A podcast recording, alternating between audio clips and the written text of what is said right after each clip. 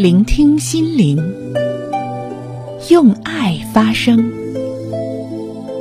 宋阳为爱诵读。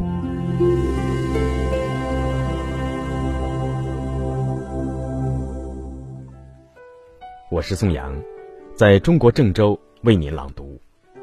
今天朗读的是吴元成的作品《分水岭》，我在，我们在。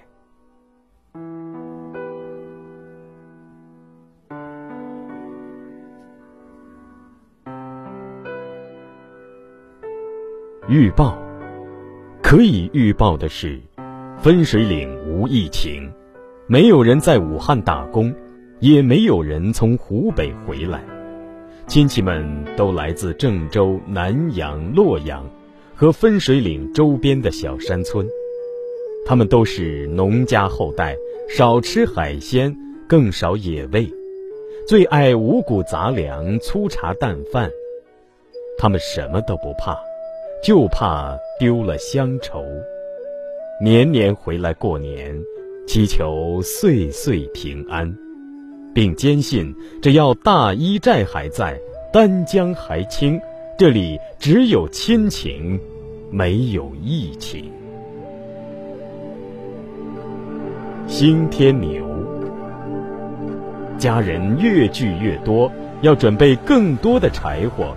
一斧劈开干枯的核桃树干，肥硕的星天牛微微蠕动，六足，两须，锋利的咀嚼式口气，黑壳遍布白斑，颈二背十一，用星光照亮柱洞里的寒夜，又一斧下去，劈出了他身材修长的伴侣，顽童们。把他俩并排摆在一起，他们一动不动，没有一丝恐慌。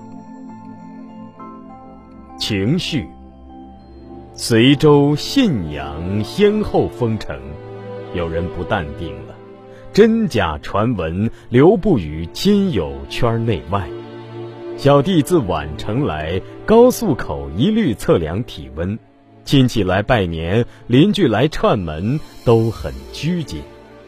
下午家人聚会，每人都戴着一次性口罩，声音和情感都藏在淡蓝色里，嘟囔着，沙哑着，好像是一群病人在说家事家风。一个远房老弟来，没留下吃饭，走后才知道他有更多的顾虑。傍晚时分，原本明天要串亲戚的外甥断然决定放弃。距此五公里的刘培沟封村了，不串亲戚也还罢了，省了许多压岁钱。难道也不能回城上班、返校上课了吗？村口卡点儿，中午开过来一辆车。下来俩人在环湖旅游公路和分水岭的三岔路口搬运石头，很吃力，也很卖力，想堵住可能的危险。村干部马建林和其他村组干部一大早就开会，然后到卡点值班，严禁车辆和人员随意出入。他对着我的镜头说：“分水岭。”距圣湾镇二十五公里，全村五百多人，无自武汉归来的打工者，也无一例疑似患者，并叮嘱我不要急于回郑州，坚守就是不添乱。